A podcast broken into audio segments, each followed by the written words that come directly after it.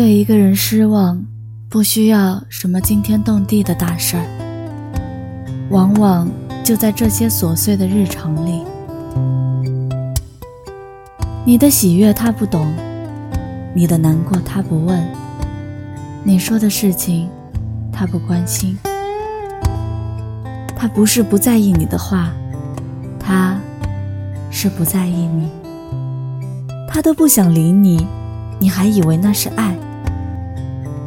有些感情，你翻山越岭也没有任何意义，因为红灯了，就该停了。从不在意别人口中的自己，他说过了一个想听花言巧语的年纪，选择了他们口中所谓的放弃，却才发现早就丢掉了自己。